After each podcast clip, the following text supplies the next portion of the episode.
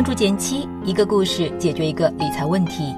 在公众号搜索“减七独裁，简单的简，七星高照的七。关注后回复“电台”，十本电子书，请你免费看。前段时间股市涨得很好，有网友开玩笑说：“看你们赚钱比自己亏钱还要难受，总担心错过赚钱的机会，怎么办呢？”想给你先分享个小故事。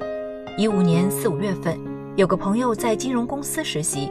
他说那段时间食堂都没什么人吃饭，原因是那时牛市轰轰烈烈，账户不断创新高，中午出去搓一顿是小意思。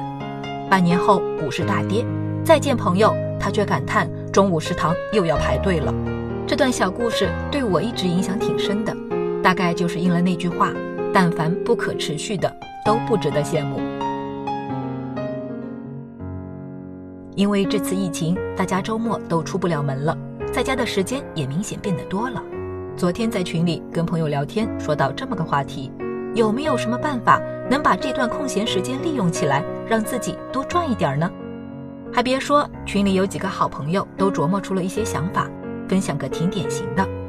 我这位朋友呢，刚放假就琢磨着利用宅家时间给自己加加薪，碰巧让他发现了一款最近很火的小游戏。说是只要每天花点时间就能赚到钱。当时恰好在年里，不能走亲访友、出门聚餐，大把时间无处消磨，他又图新鲜，就天天沉迷游戏。但渐渐的，他发现事情有点不对了。他每天要花好几个小时做任务、刷时间，最后才能赚个包子钱。再想提高效益，就得靠人脉和拉新了。辛辛苦苦一个礼拜，看上去忙得不得了，实际一算。不过赚了十几块钱，正事儿一件也没干成。另外，打游戏时的那股兴奋劲儿也维持不了多久，很快就过去了。这么一看，才真正意识到自己是在浪费时间。他的这段经历让我想起了一个说法：我们做的每一件事都是有收益半衰期的。这里的收益不单指金钱收入，也包括了我们在心智、情感上收获的满足感。而所谓的半衰。就是这种满足感随着时间逐渐衰减的过程。一般来说，不同事物的收益半衰期是有长短之分的。试想一下，同样的两个小时用来看一部经典，所获得的震撼和满足，一定是比玩两，一定是比玩两小时游戏要更持久的影响我们。套用到刚才的概念里，也就是想要持续赚钱。那么，很多人想持续赚钱，经常会问。买什么产品收益高？什么副业赚钱多？转行哪个收入高？但仔细一想，赚钱的事哪那么容易抄作业呢？换个思路，看看自己能不能多做点半衰期长的事儿，是个更好的角度。具体怎么做呢？分享一个更长久的思路，可以趁着这段时间备考一些对自己有用的证书嘛。我这位老同学本来是做律师的，平时工作很忙，几乎很少有空闲的时间。难得这段时间在家，他就琢磨着给自己考个证书，多攒一块敲门砖。说来也有意思，他选择备考的证书跟法律的关系不大，而是会计证书。看起来挺跳脱的，但他却有自己的考虑。他的日常工作里有很大一部分是要为企业提供法律服务的，这就意味着，如果他能多懂一点商业常识，在沟通和判断时，把握和说服力就会更大。而会计证书考试涵盖了最常用的财务和税法知识，考试的科目设置和难度要求，他也觉得可以承受，所以他就打算借着备考的过程，好好补一补自己的短板。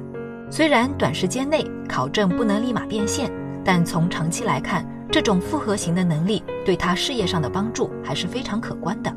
更何况考到了会计证书，他也就算给自己多谋了一条出路，说不定未来还能有更多新机会呢。时间就是金钱，这句话我们都听过，但带上半衰期的视角，重新看待付出的时间和对应的收效，我惊讶地发现，面对很多事情的选择就会不一样。就说大涨之后，我们多多少少都会有点冲动，看到涨得好的股票、基金，也挺想搭上赚钱的顺风车。可换上半衰期的判断视角，我就得面对一个问题：这次是赌一把，未来我能持续有好运气吗？想到这儿，我忽然就没有兴趣折腾了，更愿意对着买卖自查表重新梳理一下自己的投资纪律和计划。虽然这段时间的隔离给很多朋友的生活都带来了不便，但反过来想，这也算是个意料之外的 gap time，帮助我们去思考自己的增收方向。工作也好，副业也好，投资也罢，适合每个人的答案都不相同。但时间是公平的，有一条原则是通用的：警惕那些门槛很低、看起来很心动的机会，选择那些长半衰期的事，为自己争取一份长远的好收益。好了，今天就到这里啦。右上角订阅电台，我知道明天还会遇见你。微信搜索并关注“减七独裁，记得回复“电台”，你真的会变有钱哦。